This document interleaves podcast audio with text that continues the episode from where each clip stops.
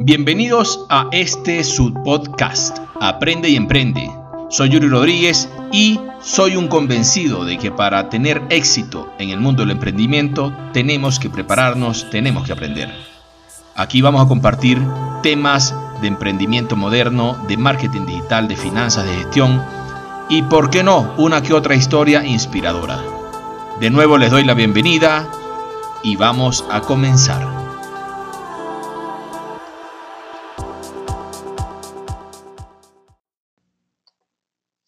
Sean O'Shea es un músico que soñaba con ser famoso. Tocaba la batería desde que tenía 11 años y había grabado incluso algunos tracks en producciones discográficas con famosos como Alicia Keys, CeeLo Green, Jennifer Hudson, entre otros. Sin embargo, eso no le daba los ingresos necesarios para sobrevivir, para vivir, para pagar los bills, como dicen en Estados Unidos. Y tenía que trabajar como ballet parking en un restaurante y trabaja también a veces en eventos eh, de, gente famosa y eventos de, categoría. Todo cambió cuando él rescató dos perros y eran unos cachorros de seis meses, un mestizo y el otro era un, un rodesiano, que a medida que fueron creciendo se fueron volviendo perros problemáticos, mal criados, mal educados y además comenzaron a hacerse ya violentos y agresivos.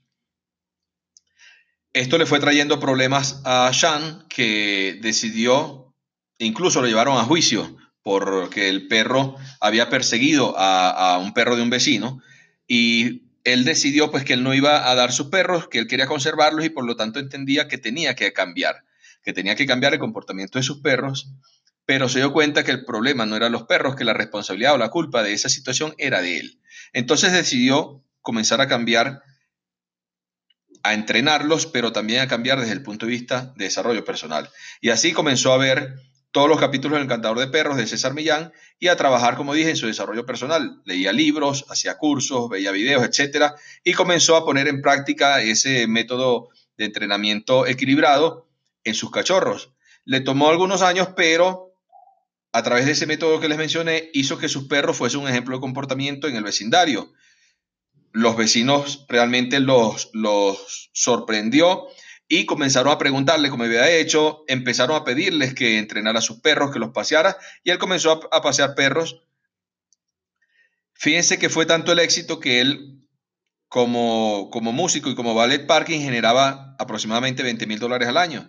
Y una vez que empezó a pasear perros, generaba con eso en el primer año 65 mil dólares, y esos ingresos casi se duplicaron para el segundo año. Él se dio cuenta que aparte que le apasionaba eso, realmente había una posibilidad de negocio. Él unió su pasión por los perros, por el entrenamiento de perros, se preparó muchísimo para hacerlo de una manera eh, con calidad, una manera adecuada y, realmente útil para los demás, y vio que con eso podía ayudar a otros dueños de, cachorros, dueños de perros que tenían la misma problemática. comenzó a compartir su conocimiento en Facebook, a grabar videos, etcétera, y fue desarrollando así su marca personal. Creó luego todo un negocio a través de esto.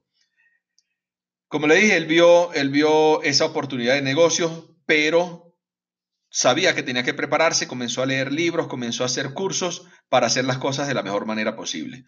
Mientras que había otros que también estaban haciendo lo mismo, pero la, intensidad con la que trabajó Sean el empeño, el entusiasmo, la cantidad de horas que le dedicaba al día a crear contenido, fue lo que hizo que él sobresaliera por encima de los otros. Además, que algunos hacían videos para mostrar que sabían de entrenar perros de una manera arrogante y tratar de posicionarse como los mejores. Mientras que Sean lo hacía para ayudar a los demás. Él se dio cuenta que, y de hecho él dice que eh, si él estuviese del otro lado, ¿qué haría que él volviera de nuevo a ver sus videos, a ver su canal? Sencillamente, pues si eso le aportaba valor, si eso le ayudaba a solventar un problema. Y con ese enfoque, él comenzó a grabar sus videos y comenzó a crear su contenido. Trabajaba 6 y 8 horas diarias creando contenido.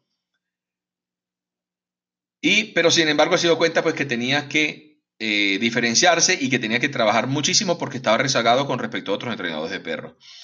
Él en sus videos contaba los fracasos, que había tenido, contaba el camino que había seguido, los cambios que tuvo que afrontar desde el punto de vista personal y, desde el punto de vista también de marketing. Recomendaba libros que había leído y hablaba incluso de desarrollo personal. él siguió investigando y conversando con, personas, se empezó a relacionar con personas que aportaban a, a ese camino que él se había trazado. Personas que tenían que ver con medios, con redes sociales, con marketing, con negocios y con otros entrenadores de perros.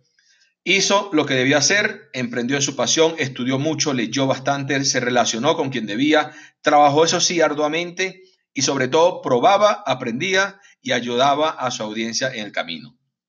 Eso lo ha llevado al éxito. Ahora San tiene tiendas, ayuda a entrenadores que viajan incluso de todo el mundo para, para aprender sus técnicas, no solo de entrenamiento equilibrado, del método de entrenamiento equilibrado, sino también de cómo usó las redes sociales para potenciar su negocio. Atiende perros de celebridades que viajan en avión y que quieren que él se los entrene y asiste a entrevistas en todo el mundo. Fíjense cómo él descubrió su Kigai y cómo construyó su negocio a través de esa pasión que era el entrenamiento de perros y el ayudar a otros. Tú ya descubriste tu pasión, pues déjame decirte que ese es solo el primer paso. Obviamente que es una base bien sólida, pero hay que seguir adelante. Hay que aprender y emprender. Y yo sé que tú puedes.